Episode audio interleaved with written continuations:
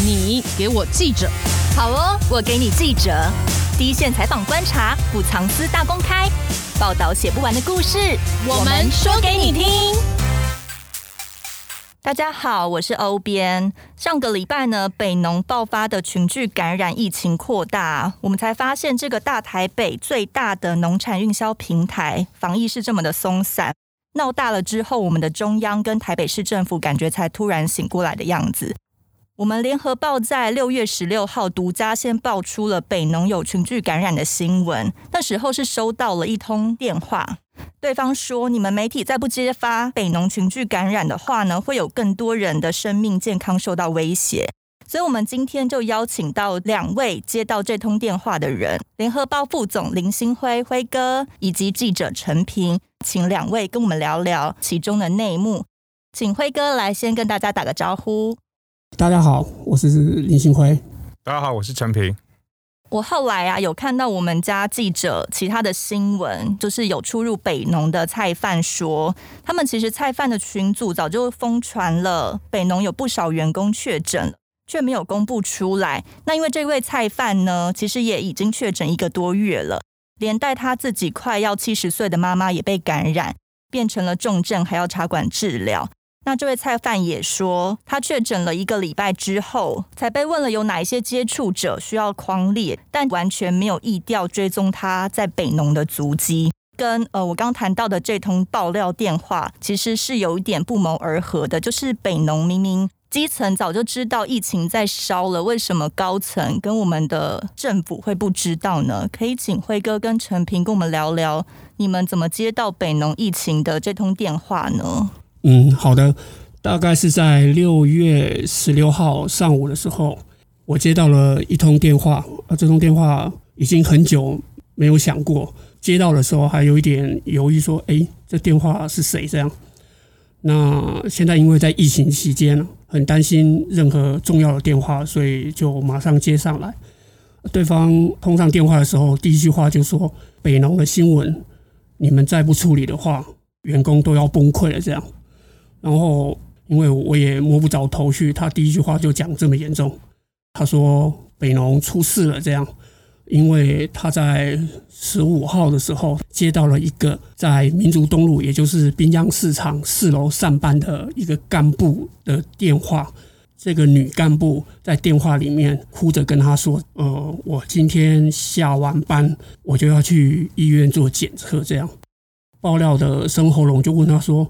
你只是身体不舒服，你为什么要去做检测？女员工就跟他讲说，其实北农的群聚感染已经闷烧了快半个月了，人人自危。那因为他感觉到他很不舒服，所以他要去筛检。这样，结果去了筛检之后，隔天上午一大早出来，PCR 确诊是阳性，所以这员工整个人就崩溃。这样，他说，其实这种。惶惶不安的心情，他们已经从五月底开始都是这样。嗯，然后说他让他最难过、最难过的是，后来他的先生跟他的女儿也先后都确诊了。嗯，孙喉咙就跟我讲说，他打这通电话来，他研判这个疫情已经爆开了，这样，而且从公司的群聚感染，然后再到家庭感染，那这个事情，孙喉咙说他一直被。北农给压下来，北农也认为说这个新闻没有大爆炸，他们认为他们可以自己把它压下来，所以呃，我马上就跟北部组的组长陈平问了这件事情。陈平说这个生活龙比我早一天，对。然后陈平说他已经请同事去做查证的工作，等完整成熟了，他就会帮他报这样。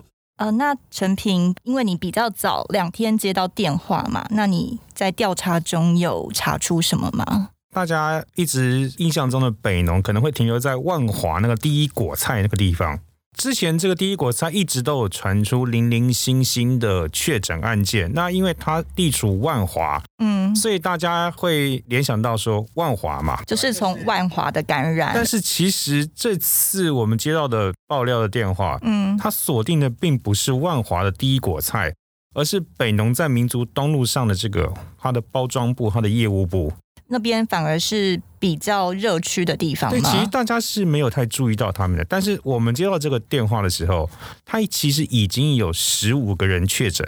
嗯，光是这一栋楼里面的四楼那个包装部就已经有十五个人确诊，因为他是包装部，他要出货给全联超市，那是他最大的客户。如果今天没有疫情的状况，大概是维持到一百个人。嗯，但是当我们接到爆料电话的时候，其实他的能量只剩下八十个人了。一百个人大概就十几个人中了，所以就剩下那八十几个人死守在他的四楼。我那时候请记者去的时候，我还跟记者开玩笑说，就感觉好像四行仓库哦，就是 这八十几个人要为了为了北农出货给全联，他们必须要。不计一切的扛住这样的责任，因为一开始爆料者要让我们相信，他提供了我们一段影片啊，干部在里面居然是跟他们说，一定要顾全全联这个大客户，要求同仁务必要继续的上班加班，因为为什么要加班？因为人不够了。嗯，那我请记者，我十四号接到电话，十五号清晨我们的记者就进去了，那个地方是。多么容易进去的一个地方，它其实就是一栋大楼，然后那个停车场就是像利班那种有些大卖场，它开车可以旋转式的开车开上楼去。我们记者就在门口那个停车的管制部分啊，要付费按铃钮就进去了，开了车就转转转，就转到了四楼，停在他的停车场，跟他所谓的包装部之间完全没有任何的隔离，嗯，也没有人管说你进来干嘛。也没有什么登记身份证字号，什么都没有，没有任何防疫措施。对，所以我们记者就站在那里，拿着他的手机，啪嗒啪嗒的一直拍照，连十连制都没有吗？完全没有人管他在干嘛。哦，我们记者去那天已经十几个人确诊，他们居然还是可以继续这样子。所以我想说，为什么员工会爆料？那个心中的恐慌，就是怎么会他们的上级完全无作为？我觉得这个恐慌是他们受不了，必须要透过媒体。去揭发这样的事情，他们的上级看起来顾及的是客户，而不是员工的生命安全或权益吗？北农一直以来为什么一直没有解决去面对这个问题？对他们来说，他们一直自认为他们有供应大台北货物的一个责任了哈。不管是蔬菜或水果，他们占的比重大概要到全国大概三成，三成上下。我曾经在五月的时候就问过新北果菜公司的总经理，嗯，那时候就一直在北农零零星星传出一些确诊，我就说他们确诊呢，会不会北农有一天要封掉啊？关闭不能营业，你们怎么办？他说那我也疯掉了，他的疯是疯掉 抓狂的疯，因为他说我吃不下来那个货，嗯，因为你你今天北农如果不能营运了，所有的货就要开始往新北的两个果菜市场去流动，他说他吃不下来。因为主要的量是在北农，在北农不是在新北的果菜公司，所以这个问题为什么北农他们一直不敢去面对？我猜啦，也是因为他们要考量到果菜供应的平衡。而且今天不是说好，那不要卖，大家我们大台北、双北都不要吃菜，我们忍个两天三天，忍个一个礼拜，不是这样。因为在产地那边的地瓜叶、空心菜、高丽菜还是不断的在涨。嗯，也没办法叫他不要长。你不能说叫那些植物说你都不要长啊，都不要动。那你如果你一个礼拜、两个礼拜都不卖菜，农民怎么办？嗯，所以这不是说大家先暂停不要吃菜就可以解决问题了，这问题会非常大。北农顾及说他要维持农产运销平衡的状态，可是他却也没有想要做好任何措施嘛，就是闭着眼睛不看就对了。我觉得他们现在的心态就是这样。为什么北农这个疫情控制这么重要？是因为他们真的出入的人非常的多，就包括买卖菜达，然后运送货品的。平常呢，疫情爆发之前，大概都有几万个人会进出。五月中疫情爆发以后，其实也会有一万多个人要运送买卖农产品。至于为什么会这么轻敌，主管机关并没有发现北农已经在闷烧，已经在群聚感染了呢？为什么会轻敌？陈品刚刚也稍微呃有点到了一点，嗯，它是一个非常重要的要塞。如果你把它关闭的话，大台北人是真的会没有蔬菜吃。嗯，这个想法会根深蒂固的存在在北农的管理阶层里面。所以五月零星的爆出确诊的时候，他采取的做法就是我不能关。又不能采取非常严格的所谓的广筛，那我就让那些怀疑有接触确诊或活动史的员工们自己去筛检。然后，如果有出现问题的话，那你该住院的住院，该住防疫旅馆的旅馆。但即便他确诊，他的接触者其他员工其实也不会去隔离，他还是要来上班的。对，错误就是错在这里。嗯，北农仍然是抱着侥幸的心理，认为这只是零星的个案，二他认为他应该压了下来，但是事实上他没有压下来。那之所以轻敌。道理很简单，我们现在所知道这个北农，它事实上是农委会也可以管，台北市政府也可以管，北农本身也可以有自主权，所以它是很多公公婆婆在管的一个单位。碰到这么重大的疫情的时候，你就会发现群龙无首。呃，台北市议员当这整个爆发之后，就把箭头指向。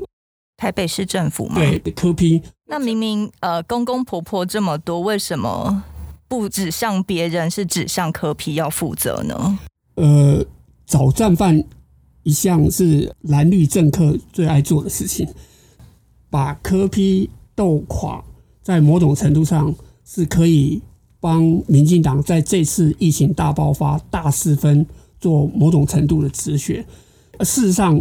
呃，柯文哲在疫情前半段表现得相当的亮眼，可是之后的几个，包括疫苗，呃，打疫苗的那个系统，包括这个市场的分流，他就不断的失分。嗯、他的政敌可以采取见缝插针这样子。对，老实讲，台北市政府也没有料到这事情这么的严重，然后农委会根本就不管是北农的总经理。应该知道真正的真相是什么，但是他认为他可以把它压下来。他有上报吗？两位有知道他有回报给他的高层吗？我先讲一个东西，就是我们大家如果回想一下，现在大家很流行的一个词啊，专有名词叫一四五零啊。嗯，一四五零最早是哪来的？呃，春露公司。最早 一四五零就是来自于被国民党立委揭发的农委会。嗯。他们那时候有一个立委叫陈宜敏，他们查到了一四五零，就是农委会在养网军。那刚刚有提到说，为什么好像都怪柯批好像农委会没事，北农的总经理好像也没事，翁振兴也没事。嗯，问题是就是网络上带风向啊。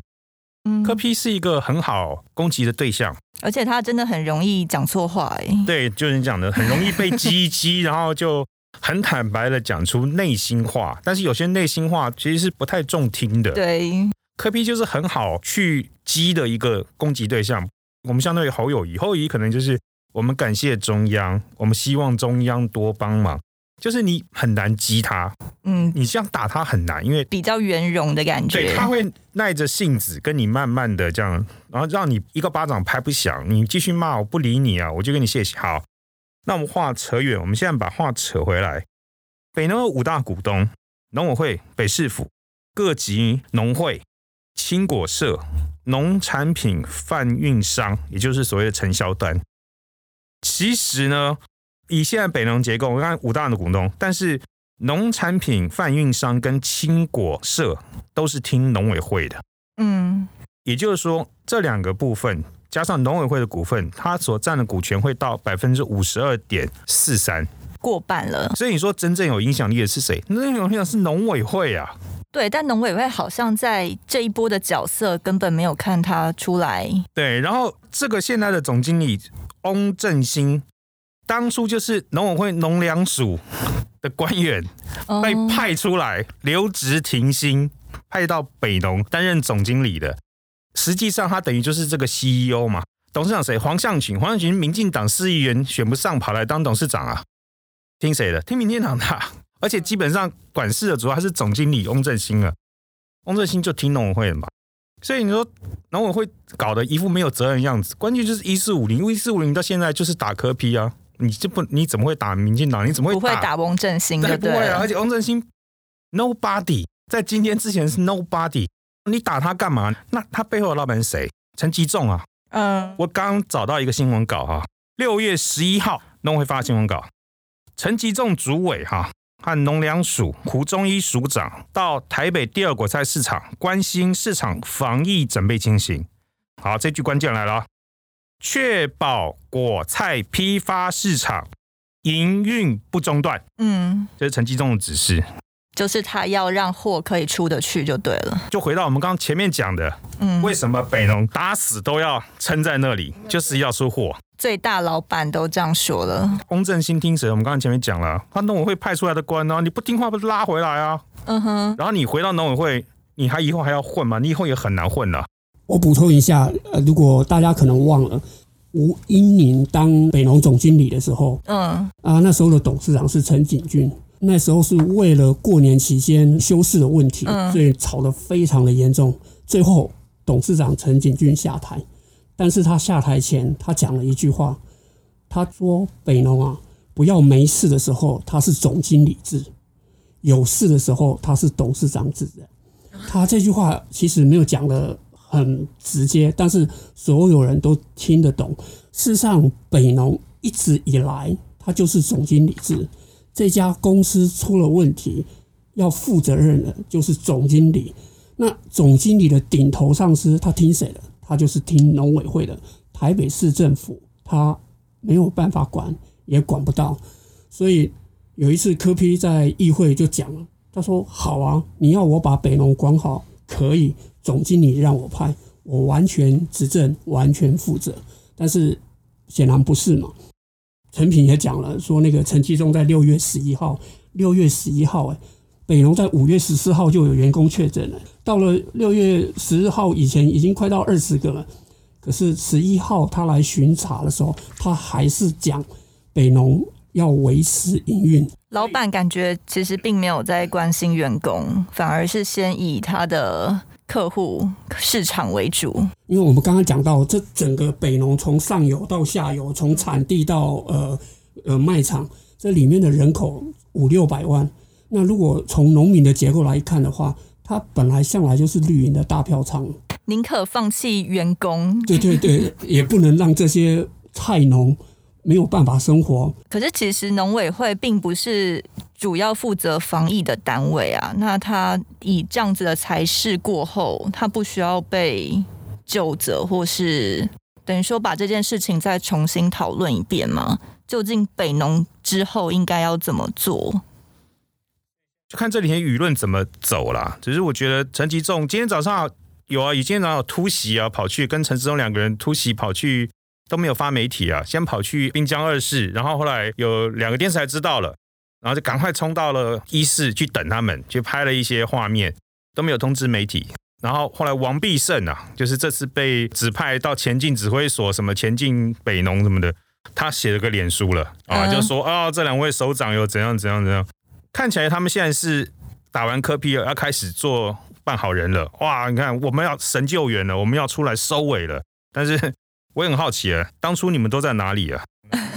其实你们才应该是要第一时间就要先签进去了，而不是说现在感觉台北市收不了了，然后你们跳出来啊，我厉害的来了。嗯，我觉得这个角色扮演一些在野党立委应该要监督一下。对啊，因为像六月二十一号出来的新闻，其实中央感觉也有点像甩锅，因为他说他在三周前就有说要在第一、第二果菜市场设快筛站。那你当初有这个想法，为什么不设呢？另外一方面，台北市政府它其实也在很多个地方都设了快筛站，它为什么没有想到在北农这边也要设呢？因为它其实应该也有掌握到北农有一些零星确诊的情形嘛。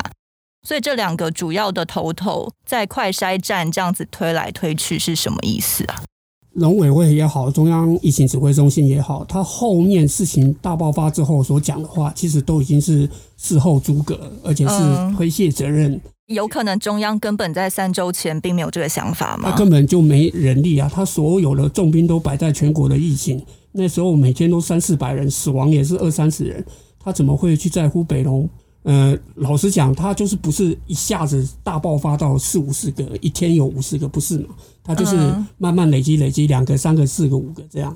所以这句话有可能根本只是随便说出来的嘛？就是甩锅啊，想要把所有的责任呃推给柯文哲，推给台北市，因为他刚好就是在台北市嘛。嗯哼。其实我认为柯文哲在这个快筛的问题上，他也有责任。我们六月十五号披露了这件包装布啊重大的疫情之后呢，当天我们请记者在，因为他之前是下午三点半之前有的视讯嘛，网络视讯要先提问，我们就在那个赖群组里面就有提到这个问题，北市府完全不回答这个问题，不理我们，直接跳掉这样，对他当作没发生。好，那到这两天事情闹大了，昨天有人问柯皮尔，说，哎，你们为什么不设快筛站？为什么不早一点去设快筛站？嗯。剥皮寮就在附近呢，就是要叫员工自己走去剥皮寮筛就好了。好，第一个，你怎么去管制这些人去筛？那个不是只有员工啊，每天人流一万人呢，一万人里面都不是你的员工啊。嗯，对啊，就是承销商、菜贩。对啊，这不是你的员工啊，你怎么管制这些人跑去剥皮寮去去快筛？而且剥皮寮看来怎么去容纳这么多人快筛？嗯，我有一件事情一直到现在一直都想不透的。昨天新北果菜。总共快筛了三千人，嗯，火是烧在你北农，北农昨天加强快筛，也只筛了一千人，嗯，台北是你首善之区，医疗资源都在你手上，哎，而且新北每天的人流没有你北农这么多，哎，那为什么你才筛了一千人，侯友谊可以筛三千人？昨天也请记者问人不理啊，我们当做没发生呢。快筛这个事情我一直觉得侯友谊做得非常的好。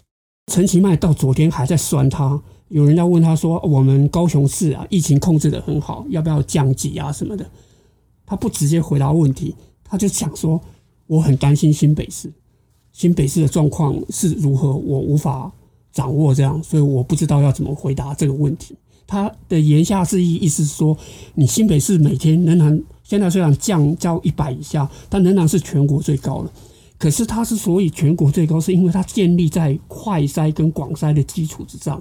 嗯，但是没办法，他因为每天确诊数很多，结果就遭到这是另外一个问题，就遭到民进党猛烈的抨击。因为其实一般人看到政治新闻，常常搞不懂这些政治人物的动作或是话术真正的意思是什么。不知道两位写过一些文章，然后有提到说疫情扩大呢，其实政党又在发动甩锅战术。那除了我们刚才说的那些状况以外，为什么最后下了政党又在发动甩锅战术这个结论呢？这也是这个居家上班这三十七天以来，我一直在思考的一个问题。在台湾啊，只要不碰到政治这个议题的话，我觉得基本上台湾人还蛮可爱的，也蛮良善的。但是，一碰到政治问题的时候，那整个人性都会被扭曲了。你看看哦，我们去年防疫的那么好，其实老百姓看在眼里都很清楚。尽管国民党从去年就不断的在批评执政的民进党，但是老百姓认为说他民进党把防疫做得很好。啊，他虽然没有广筛普筛，但是至少他做得很好。OK，这个攻击我们都可以给民进党这样。可是五月之后，整个疫情急转直下，那民进党。仍然不针对他为什么防疫的防线会溃败的原因做深入的检讨，他不去检讨，比如说疫苗采购到底有没有超前部署，他的国产疫苗的福祉到底符不符合台湾人民的利益，他的接种顺序有没有公开透明，然后符合正义原则，这些事情他都不处理，然后。他发现他之前做的那些政绩在瞬间就崩盘，那个民怨四起，所以他就开始把焦点转移到政治的攻防上。因为你打政治的话，最起码最起码他就会把两边的阵营各自归队。可是看在中间选民的眼里，他会觉得很伤痛，因为你根本就没有在解决问题。我觉得两个政党都不要那么的聪明过度，因为现在你们的所作所为，老百姓都看在眼里，他心里有一把尺，他什么时候要去教训执政党，他什么时候要让呃在野党学乖一点，他在下一次的选举，他自然而然就会给很明确的答案。嗯，我都跟我小孩说，你就不要花脸书，因为很不健康。那些 对，那些言论真的是很不健康。其实这个疫情大概五月中开始啊，从万华，从这个狮子会烧起来了，双北就烧起来了。那当时这两位市长跳出来，第一时间处置都还算明快，也得到很好的一个 风评，其实不错。对，那个时候我们曾经写过一个报道，民进党的尤其是英系的明代开始打侯友宜。不断的鸡蛋挑骨头，那时候后来就传出一个说法是英系拉科打猴，不断在制造侯友宜跟柯文哲之间的矛盾哦。比如说他们在防疫的看法不一样啊，挑拨他们之间的矛盾。因为侯友宜声势一直都是六都市长最好的，柯文哲其实在午夜之前 声势是一直掉，一直掉。嗯哼，那他们是用这个方式要把侯乙牵制住。不要让侯乙冲太快，让柯文哲去牵制他，因为柯文哲对他们来说，那个时候的民调是不足以畏惧的。后来没想到这个民调慢慢的，柯文哲也上来了。嗯，柯文哲那时候是六都排第二名了。就很多媒体都有做着民调，开始怕了。对，吊车尾都是民进党的几个嘛，什么郑文灿啊、黄伟哲啊，都都在后面去了嘛。卢学院排第三嘛，嗯，所以他们也发现了，你不能再一直让柯文哲浮上来，一直浮上来，到时候又很难弄下去。我们看到五月三十号，柯文哲网络声浪是他近几年来的极高点，嗯，然后慢慢的又往下掉了。台北市后来柯文哲开始哇，我的医疗专业怎么讲的好，好像很厉害很厉害。没想到这这一个礼拜出太多包了，北农开始吹牛就开始出包，士林长照中心对，一个包接一个包的来哈，嗯，民进党现在哇，谢谢你了，你丢出来天上掉下来的礼物。我不打白不打，我当然要猛打你啊！嗯，那侯友谊很聪明，侯友谊还是那一贯他的基调，就是静静的，不要跟你们呛，不理你们，所以他就维持在那边，你也找不到力气弄他。那民党现在当然好，那全力就来弄柯文哲啊，先把起来的柯文哲先打下去再说，打回原形嘛，打一个算一个嘛。嗯、那侯友谊再想办法嘛，再想办法处理他嘛，政治就是这么现实啊。那刚才有就是提到最近一直在出包嘛，可是其实柯文哲每一次上议会、上媒体，他其实都一直自我感觉良好，觉得自己防疫是做得不错的。不知道陈平真的有觉得柯文哲的防疫有他自己说的那么好吗？我觉得他太自负了，就好像我刚刚讲的说，他说为为什么不去北农、去万华第一回来设快筛站，或剥皮寮啊，讲得很很轻松啊。你怎么造册也筛不了啊！连造册都造不出来。这一万人每天差异不要几千人的差异，就是今天可能是我去批货，明天是呃辉哥去批货，公司派我去的人不一样，你怎么造册？你造不完的册啊！你怎么掌握？你又不是员工，其实没多少人哎。嗯哼，不可否认啊，应该是很聪明的一个人，但是可能就是因为这样，觉得我讲的都是对的，所以呢，他听不见别人的意见啊。我曾经有问过柯文哲身边非常核心的幕僚，哈，就是在疫情之后，他们怎么看这个侯友谊很多的一些举动，比如说侯友谊先率先要停这个八大行业，高中自己下停课，也是他们一通电话打电话给台北市，台北市副市长黄珊珊说，我们已经决定要停课了，我们要宣布了，你们跟不跟？你们不跟，我们也没办法，我们就是要停，但是压力会压到你们身上，所以逼迫了台北市要停。那我问这个幕僚，幕僚说柯文哲其实在他们内部聊的时候就会说：“哎，侯友宜就没有专业嘛，他都觉得自己医师出身的专业度比较高嘛。疫情的问题就是我这种学医的人才能解决问题，嗯，听我的就对了。但是我用同样的问题去问了新北市的幕僚，新北的何幕僚跟我说。”这个问题是社会安全的问题，我们侯友谊才是社会安全专家。一个医师算什么？他能够看得懂整个社会面相吗？侯友谊这一辈子都在做超前部署、预防危机的事情，我们才是专家。所以你看，其实各有各的骄傲啦。但是你从这个看看到柯文哲，他的心态就是：我是医生的，我科批，我是台大教授。哎，这种医疗的问题。当然问我，如果大家仔细看他的记者，他每次都会这样，都会说：“这我的专业。”他们几乎每天都要重复这一句话，所以他就一直停留在这样的自我的认知里面。我补充一下，那个好心肝特权疫苗，特权疫苗，当然在疫苗荒的时候，这个事情爆出来，人神共愤。但是会有特权疫苗，它也是代表我们的疫苗严重的不足。嗯，但是特权疫苗这个事情，柯文哲显然是受了重创。后来他也把那个高嘉瑜给咬出来，那个后面的动作跟攻防就完全是政治了。所以高嘉瑜被咬出来，你觉得也是为了要把民进党拖下水的感觉吗？确实是这样，弄到最后大家就把问题给弄明了，那个疫苗不够的问题就被模糊了，对，才是根本的问题。提到了好心肝违规施打疫苗的事件呢，其实就是被质疑是特权疫苗嘛。那为了止血啊。台北市卫生局长黄世杰他要口头请辞，可是现在呃，陈平之前就有写了一篇文章，说他其实根本就不想要下台，是不是？那柯文哲不是都标榜自己用人为才嘛？可是黄世杰他其实在这波事件以后，引起了很多医师团体啊，或者是各方对于他在防疫的表现上的不满。那之前还有官员说，他每天上台北市的防疫记者会。黄世杰都把自己当吉祥物在看，不知道自己坐在那边要干嘛。这样子的角色，为什么柯文哲会重用呢？而且他自己说了要下台，却不下台是没有关系的吗？柯文哲在执政六年哈，大家的印象就是他常常会呛官员哦，就比如说去哪边视察，你再不怎么样怎么样，我就把你换掉；你再怎么样我就换掉。大家可能透过摄影镜头常常看到这种画面，但是大家仔细回想一下。这六年来走了这么多的政务官啊，局长级的政务官，有哪一个是被换掉的？都是自己请辞吗？都是闹翻自己请辞的。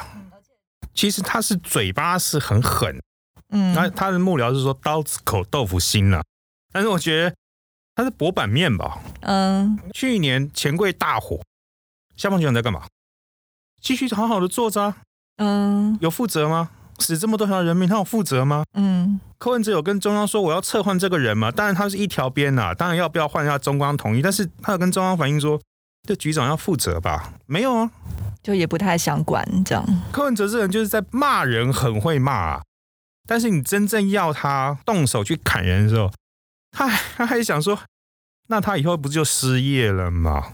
好笑，他会担心对方失业哦。那其实这个人，所以他的幕僚说他刀子口豆腐心啊，但是我觉得根本就是薄板面呐、啊，就是在摄影机面前的时候，哇，讲的很很很振振有词，很是一个很严很严格的官员啊，很严格的首长。嗯、台北市现在就是这样的一个状态啊，这些局长就是，尤其是黄世杰局长。就是外界所谓柯文哲的老师，在一届台大他们是用伦理的，你曾经带过我啊，什么就是老师辈的。所以黄世杰有带过柯文哲，对，他在台大毕竟是他的前辈，然后曾经有一些指导，嗯，都是等于说是称他为老师了嘛。那他如果真的不想走，你又能拿他怎么样呢？柯文哲平常对其他人都这样，更何况对上他的老师。黄世杰是他请来当台北呃卫生局长的吗？哎，政务官，嘿，都是当然是市长来找来的。所以他找来了，然后因为又是自己的老师，所以真的出包了，有可能就不敢动他吗？现在内部人很多的官员看不下去了，嗯，怎么都黄世杰就赖着不走，而且好像出事是不是有推卸给下属？对，他自己也讲说，他当初接到这个高嘉宇啊，说什么要看能不能提供啊什么疫苗，他就把这个讯息转给了啊卫生局的承办人。今天换作是你是那个承办人。局长一通电话告诉你说啊，那个有一个高嘉瑜有一个案子，你了解一下，你处理一下，你会怎么回复局长？嗯，就局长我办不到，你会吗？就是长官压力可能还是要顾及一下。你当然在尽可能的去满足。你怎么知道局长跟高嘉瑜的关系是什么呢？加上高嘉瑜过去又是柯友友的形象，嗯，你那个承办的那些股长什么的专员，当然觉得。这该不会是市长交办吧？我能说不吗？他也不可能拿着电话拿个分机扣到市长室，报告市长是你交代的吗？怎么可能？真的？那现在你你黄世杰又说，我只是把讯息转给这个承办人啊，关我什么事？对啊，你自己要评估能不能办啊？你不能办，你要讲啊。嗯，所以所以为什么内部人说他甩锅嘛、卸责嘛，就是这样嘛。你没有肩膀，你什么事都是。转一手给下面的人，下面人去处理，那下面人就揣摩上意就处理了。对啦，这个除了政府官员以外，其实在一般上班族心情应该也是很能体会，对啊，就是主管交办的事情，你当然使命必达，不然你能怎么办呢？你就是领一份薪水而已啊。那另外一个问题就是，全国都很希望早点打到疫苗嘛，因为刚才就有提到说疫苗太少，其实引发了很多争议，包括蔡政府之前因为没有及时部署疫苗就被骂翻嘛，那最近。又因为手上的疫苗太少，就引爆了就是谁能先打的问题。台湾也有公布疫苗施打的优先顺序嘛，是从第一类到第十一类。第一类当然就是第一线的医护人员，是第一优先要施打的人。可是比较神奇的是，台湾排的第二类优先施打的名单呢，是中央跟政府地方防疫人员，算是一个比较特殊的安排。因为呢，我们比较过德国、法国、英国、美国、日本、韩国这几个主要国家呢，其实他们在优先施打的顺序上，都是以高龄跟高死亡风险的考量去做安排的。那优先施打的绝对不会是政府的防疫人员。可是因为台湾呢，就是做了这个安排嘛，然后又因为个资法的关系，其实你不太能够知道到底这些。名单里面的类别到底是谁？所以呃，大家真的也不知道蔡政府在疫苗的接种顺序上是怎么想的。不知道陈平跟辉哥是怎么样觉得？我我们为什么会有这个神安排？其实这阵子我在居家上班的时候，我也很认真的在在想这个问题。像刚刚有提到美国，美国最先打的人就是医护人员、长照机构。然后第二个就是高感染的非医疗工作者，还有七十五岁的长者。那什么叫高风险？就是消防员啊、警察啦、教职员、邮差、偏乡的交通业者。邻国日本，那第一个也是一线医护人员，第二个就是六十五岁的长者。那英国，它前面三个一样是老人院，还有老人的护理工作人员，还有八十岁以上的老人跟一线工作人员。英国跟日本，他们到目前都还有皇室成员。嗯，对，皇室基本上在他们这两个国家人民的心中都占有很崇高的地位。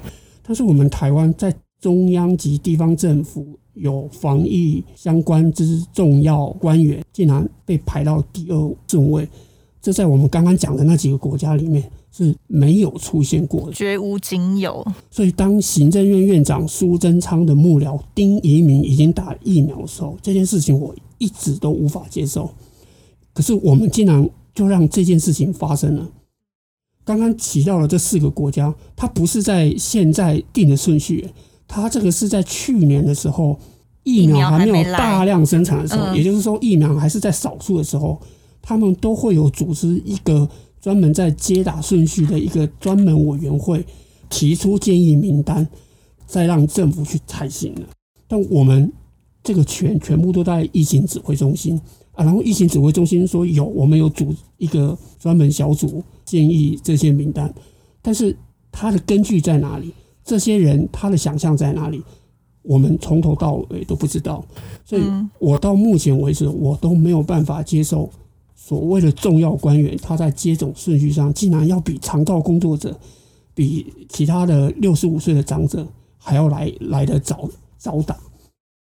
你想想看看，疫情指挥中心对于哪个人可以活，哪个人可以不救，算是手握大权，而且是非常非常大的权力。对，所以已经有人在质疑说，我们疫情指挥中心从去年开始成立到现在，它的权力太大，大到没有任何一个单位。可以去监督媒体，在这个里面也很难扮演他力挽狂澜的角色，因为疫情新闻太多了，所以就没有办法很直接的 focus 在这个新闻上。但是这个东西，我觉得，呃，我们媒体应该要不断的去关注这个议题，在野党的立委必须去关注这个议题。你看，他已经调整了好几次，但是变的基准在哪里，我们不清楚。现在包括记者、第一线采访人员也是可以施打疫苗的，那刚好跟我们自身有关嘛？不知道辉哥有觉得对这个好的保障呢？这个我也觉得认定很模糊，有模糊的空间，因为他写第一线的记者，嗯，第一线要怎么定义就很难了。我们四个虽然呃很少出去外面采访，但是我们还是会每天都会接触到所谓的第一线记者。那所有媒体旗下的员工，这怎么切，看起来也很困难。嗯，从这个小小的例子，我所要讲的就是说，他在解释权上就会变得非常的庞大，无限扩大的感觉。你有办法的人，他可以透过这个关系就来排进去，这样。像包括什么维持社会基本运作之人员，也是在优先顺序。那没有被列入维持社会正常运作的人，我们都是都是废人嘛？对。但是我没有，难道其他人都没有在维持社会正常？但是我没有乖乖的缴税啊，对不对？嗯对，像你们这种三十几岁就完全被抛弃了。而且像呃中央与地方重要官员呐、啊，其实我们也无法掌握到底谁是能够被列进去的。所以现在领长、里长都有了，他们就算第二类了吗？他们变成重要官员了，我不知道。可是这打到最后就变成你知道吗？在绑桩了，就整个乱了套了。那陈平有什么看法吗？我觉得那个领长哈，卢秀燕坚持要打领长。我第一个想到也是，哎，这个也是绑桩，但是至少他敢公开说，我就是要打领长。领长是哪些人？大家一目了然。嗯，你上网去 Google 一下，噼啪，所有领长全部查出来了。嗯，这名单没有什么好藏的。但是你中央，你搞个第二类，维持中央及地方体系运作之政府重要官员。陈时中说，中央有三千三百多人，然后呢，地方有四千一百多人。你为什么不敢公布？好，就算你不要公布名字好了。你说啊，可能有些人身份，可能有些重要的官员不适合公布，我都可以接。那你可以公布哪些职类吧？嗯，哪些单位、哪些职类是你所谓的维系政府运作非他不可的人吧？嗯，中央就三千多人呢，你如何让大家觉得你是公开透明的？你这个没有特权，所以我觉得这第二类这个人，他应该改个称呼了。维系特权运作之中央及地方重要特权官员啊，不然你为什么不敢讲呢？为什么不敢公开呢？而且这三千个人没有被排进去的，他是不是就会有种失宠的感觉啊？我自己觉得，原来我不重要吗？不是人人都能当第一名的，这可以无限的扩大解释。重要官员好，比如说部长、内阁首长，可是部长的幕僚。重不重要？他每天跟部长接触，所以部长的幕僚就会变成也是重要的人员了。就是要比较丁一明啊，如果丁一明都会每天跟首长开会的话，那其他人也是幕僚的，也应该是一样的道理吧？民进党真的是，我觉得在这个部分，他真的是基本的那个什么道德都没有。怎么会看一个幕僚的人如此那么早了就打了疫苗，而且他的顺位竟然比这些我们所谓的医护人员啊，还有什么呃长者还要来得高？嗯，那另外一方面呢，台湾现在买的疫苗也都一直不到货，反而是别人一直捐助疫苗，而且又可以很快的到货。那前阵子日本、美国相继捐出几百万的疫苗嘛，国人就是感谢美国爸爸、日本爸爸。最近立陶宛也决定要捐出两万剂的疫苗嘛，大家也就是一阵感谢。在疫苗问题呢，其实本来一直处于挨打的蔡政府啊，感觉渐渐有扭转成外交有成的形象。到底呢，日本跟美国是无偿捐出的，还是真的有可能会有一些利益交换？其实国人是不知道的。那以两位在跑政治路线多年的观察，你觉得？是无偿捐献的机会比较大呢，还是我们可能有一些利益交换呢？嗯，呃，讲这个疫苗之前，呃，快速的讲了一个故事，就是三国时代的故事。诸葛亮他第六次北伐的时候，诸葛亮一直在跟司马懿斗。他在一个地名叫上方谷的地方设了一个阵，然后那个阵呢，就是要引诱司马懿还有他的小孩的军队在那个上方谷的时候要用火攻。一起歼灭司马懿，这样，结果司马懿果然中计，那个诸葛亮的军队就放火，然后司马懿父子看起来就快要阵亡了。可是那天忽然狂风骤雨，一场大雨把那个火全部给扑熄，然后司马懿父子就趁乱而逃。诸葛亮看到这个事情，就发现天助司马懿，却不助他。吐血，吐血，他就完全没有办法完成北伐的壮举跟一统汉室的心愿。这样，好，日本的疫苗美国的疫苗对蔡政府来讲，在某种程度就像上方谷的那个雨，它确确实实解决了他的燃眉之急啊。但是这个两个疫苗来，我也看到一个现象，我觉得非常的不好，也要稍微讲一下，就是我们跟日本跟美国来的疫苗，懂国际政治的人都会知道，就绝对不是无偿拨给的。尤其是美国支援的这些疫苗，它背后都会有很多的呃要付出的代价。这个代价可能是贸易的谈判，可能是在军购上的计划。那日本也一样，它是听美国的。但是给我们疫苗，尤其在这个节骨眼，老实讲，我们必须感谢。所以呃，有关于蓝营这边呃，就认为说啊，这是让台湾像个乞丐，我觉得这太过了。嗯，但同时。绿的那边就不断的在营造说啊，谢谢美国爸爸，但我也觉得不需要，因为没有白吃的午餐，我们是要付很大代价。所以一个乞丐，一个爸爸，这证明了台湾在这个疫情当下，理论上我们除了不扛，而且我们应该也要不背。现在有三个国家给我们疫苗，在我看来，真的是情深意重的疫苗，就是立陶宛，啊，那两万剂。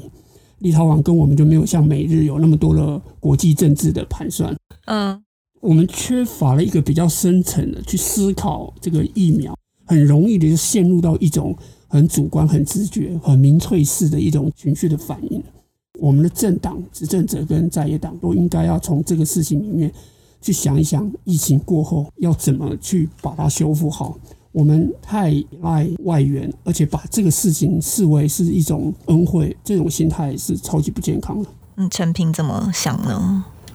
我相信欧编最近的脸书应该都被什么台日友好、什么台美友好洗版了哦，就会开始对不断多感谢这样。好，我想请问欧编个问题：台日友好在台湾跟日本经贸上，现在最大的日本最想突破是什么问题？核实吗？答对了。当台日友好这样的四个字开始升值在台湾人心中的时候，核实恐怕以后就不是问题了，直接轻松过关。那再问你一个问题：八二八有四个公投，嗯、想到美国，你想到哪个公投？八二八反莱猪。对了，美国人担不担心八二八这个公投过关？嗯、大家可能忘记了，去年八月二十八号，蔡英文在总统府宣布。我们要开放莱猪，本来莱猪这个政策宣布一年后的一岁生日，可能就是这个政策的忌日。嗯，但是当台美友好这四个字就升值在各位心中的时候，就开心吃下去。你怎么投？天下没有白吃的午餐，出来混都要还的。其实大家注意看一下，美国拨了两百五十万的莫德纳，它是在放在。它全球帮助其他需要许多国家需要疫苗的一个计划里面，那我们这次会本来他答应了七十五万，然后来又追加了这个第二波，他本来是要放在第二梯次的，但是他就是把第二梯次的提前送给我们。呃，我意思说，我们不能把它放大到说这是呃台湾跟美国关系上。到了一个前所未有的一个非常友好的状态，嗯，然后进而去扩大解释说，因为这样的关系，所以我们跟美国的一切都渐渐慢慢的变得有可能。如果台海有严重的危机，我们，他们会来救我们。我们相信美国会在很长的时间里面站在台湾这一边。但我觉得，呃，我们的执政党跟绿营的朋友，他。一直在灌输这样的一个一个想法给国人，但我觉得这是很不切实际的。小国在大国之间要能够生存，它不能完全呃建立在百分之百去信任另外一个国家的一个基础之上，这样是很危险的。你看看翻翻很多的例子，美国长期的保有到最后到中途，他就放弃了，在中东的例子。在亚洲的例子历历可见，所以呃，我觉得他们能在这个时候给我们这支疫苗，我们当然要感激。但是这是两件不同的事情上，因为它背后都有他自己国家的利益在考量。一定要记住，美国做任何的外交手段，它都是美国利益为优先啊，他绝对不会把你这个国家放在他的前面。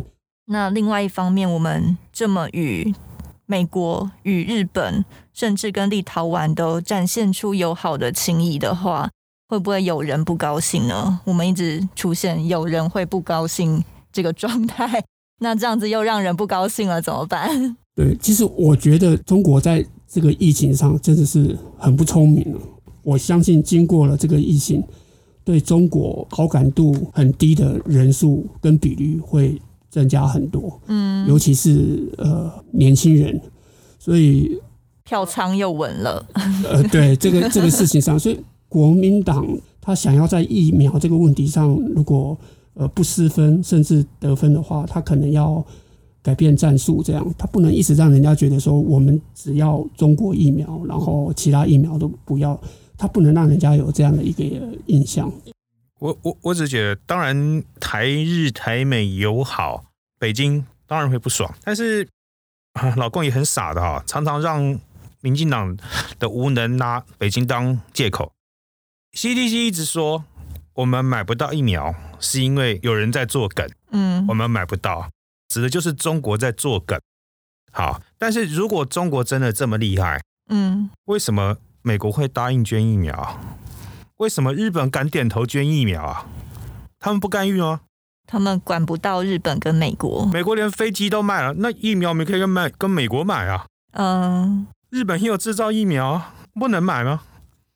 他就很简单的一句话就说有人在干预，原因我们不能说，然后就什么都不用说了，然后就开始不断的炒作中国干预我们买疫苗。对啊，老公也傻傻的就一直在配合这个演出嘛。问题是，那为什么你可以要得到啊？你为什么可以跟美国拿到？你为什么可以跟日本啊？你为什么可以跟立陶宛拿到啊？